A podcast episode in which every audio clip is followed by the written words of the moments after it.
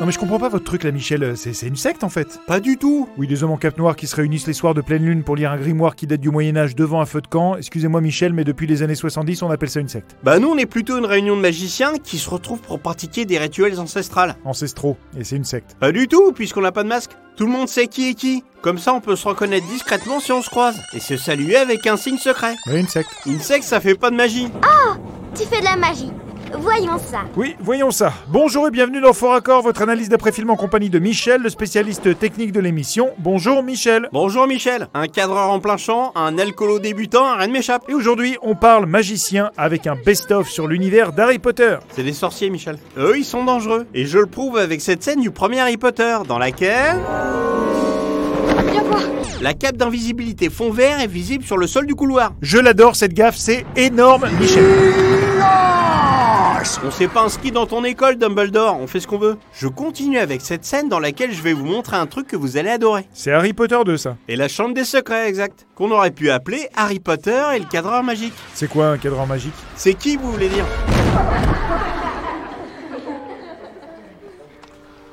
Eh ben, c'est lui Waouh Alors là Michel, je vous le dis, Harry Potter a des fans qui vont vouloir vous faire la peau. hein. Mais qui viennent Je vous conseille vivement d'être prudent. J'ai peur de rien, ni de personne. Je le prouve en passant à Harry Potter 3. Et le prisonnier d'Azkaban. Et du coup, vous n'avez rien vu. Je pense que personne n'a rien vu Michel. Eh bien, moi, j'ai remarqué... Ce mec-là. Ouh, belle doublure là. Bon, en même temps, le cascadeur est tiré super fort en arrière, ils allaient pas prendre le risque de le blesser. C'est ce qui fait la différence entre un vrai comédien et un bobo saltimbanque. Vous avez compris quelque chose à ce charabia Moi, je me comprends, c'est l'essentiel. Passons à Harry Potter et la coupe de feu. Maugrey Folleuil a perdu une jambe. Ça arrive. Même au meilleur. L'un de mes cousins s'est lui-même découpé une jambe pour se nourrir après. Michel, euh... Je vous raconterai ça une autre fois. Donc, il a perdu une jambe. Mais moi, je vous le dis, c'est des effets spéciaux. Oui, bah on s'en doute, euh, Michel. Mais des effets spéciaux low cost. Il a juste passé sa jambe dans un trou dans le canapé. Bah qu'est-ce qui vous fait dire ça Le fait que je vois son pied ici dans une chaussette verte. Ah oui, alors là je m'incline, euh, bravo, ça fallait le voir, euh, franchement bravo. Et je peux vous dire que vous allez me féliciter pour la suivante aussi. Où tu veux en venir À Harry Potter et l'ordre du Phénix. Regardez. Ne regardez pas comme ça, j'ai compris. Ça va peut-être trop vite pour le voir, donc je vous la repasse. Harry Potter passe une sale nuit. Mais ce qui nous intéresse, c'est son pyjama. Quoi, le t-shirt rayé là T-shirt rayé col rond. Regardez bien. Pause. Bah c'est plus du tout le même t-shirt. Plus du tout. Couleur, type de rayure et col rond qui devient un col à boutons. Je suis à bout, tu entends J'en ai plus qu'assez de toi et de tes sottises. Moi aussi j'en ai ras le bob. Et il en reste des films, dont Harry Potter et le prince de sang mêlé. Écoutez, puis regardez bien ce que va faire Ron. Tenez, mon vieux, cul sec. Qu'est-ce que c'est Un tonique pour les nerfs.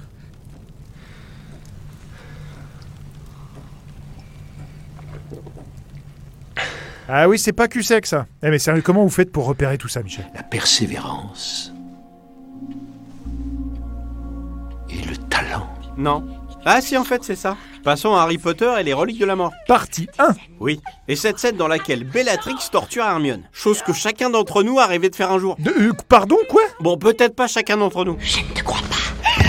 Il n'en demeure pas rien Pas qu'elle lui a- Pas moins qu'elle lui niaque le bras droit, qui devient le bras gauche sur le plan suivant. Je passe à Harry Potter et les reliques de la mort, partie 2. Y a qu'une erreur par film, euh, c'est c'est quand même pas énorme. hein. Il y en a beaucoup plus que ça, Michel. Je vous ai fait une sélection. C'est un best-of, quoi. Quel dommage. Bah non, j'ai gardé les meilleurs. D'ailleurs, connaissez-vous la couleur des yeux de Mistaigne Mistaigne, c'est rouge, je crois. Exact, rouge brillant. Sauf Il faut qu'il soit hors de leur dortoir, sombre crétin.